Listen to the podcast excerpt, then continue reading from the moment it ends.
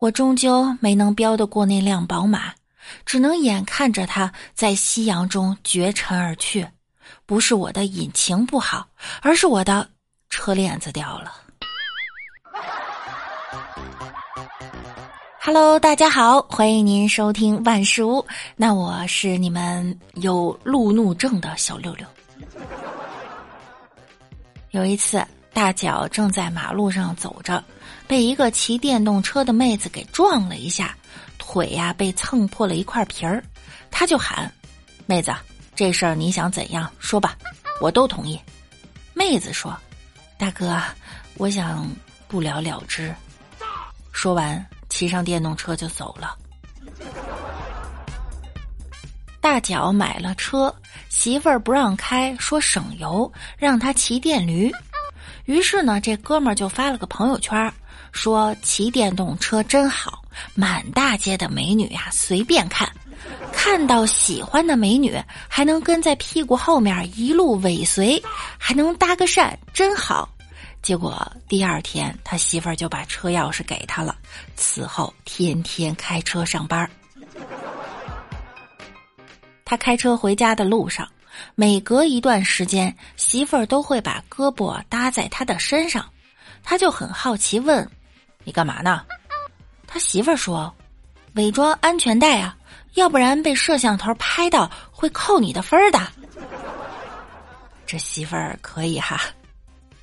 今天中午，一个中年男子骑着一辆改装的电动车飞驰在马路上。车的后面呢，还坐着一个小男孩儿由于这路面啊高低不平，车又开得快，所以电动车后面的男孩啊被颠簸的左晃右晃。看到后呢，我就心想，这个骑车的大人也太不负责了。这要是把小孩摔下来，可咋办？于是呢，我就开着我的电动车追了上去，然后拦下那辆车，并跟那个骑车的男子说：“哎，有你这样骑车的吗？”你这要是把小孩给摔下来，可怎么办啊？这时，骑电动车的男子回头惊讶的对小孩说：“儿子，你妈呢？”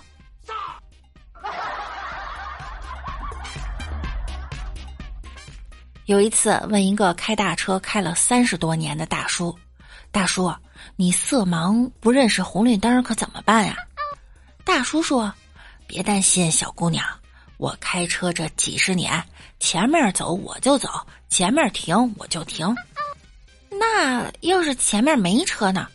哈，没车嘛，就后面不按喇叭，我就不走。嘿，还真是各有各的招哈。你可以超车，但你不是超人，不必试图超过警车，要紧紧的跟在他后面。这样，你的通行不但顺畅的多，而且别人会认为你一定是一位大人物。一款高档手机，百分之七十的功能啊，可能都没用；一款高档车，百分之七十的速度都是多余的。不要在开车时打手机，因为它的费用过于昂贵，除了通话费，还有漫游费、医疗费，甚至。丧葬费。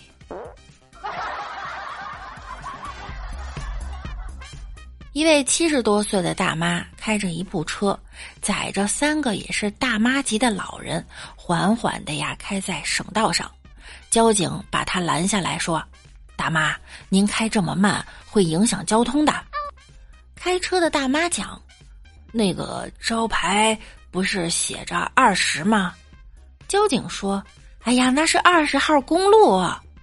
开车的大妈说：“哦哦，那是几号公路，而不是限速啊。”对了，哎，你后面另外三个大妈这脸色怎么这么难看呢？哦，我们刚刚从二百四十五号公路开过来的。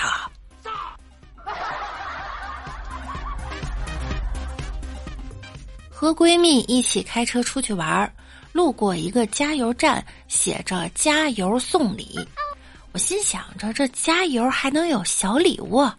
等加油完就问工作人员哎你们送什么小礼物啊？工作人员一听立马站直了给我敬了一个礼。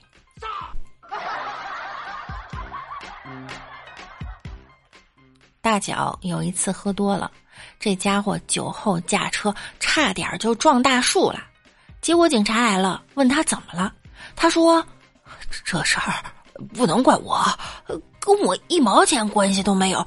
我在那正常驾驶，有个傻子开着大树就就朝我撞过来了。”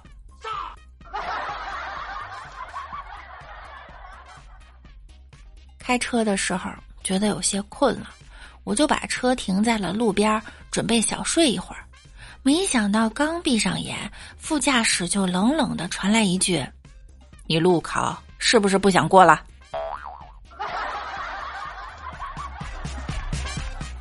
那年在驾校练车，停车入库总是进不去，每次都差一点点儿。教练一脸深邃的告诉我：“你这种情况其实是有办法的。”我一听，这不是要潜规则吗？心领神会的买了两包烟递上去。教练深吐一口烟，缓缓的说道：“明天我把这个库画大一点儿。”我觉得应该把结婚证调整一下，像驾驶证一样，一共十二分不陪孩子扣两分玩手机不陪老婆的扣三分跟老婆打架扣六分发现一次搞外遇直接吊销结婚证，没收个人财产，终生不得再娶，不允许补考，和媳妇生气发火的都得净身出户。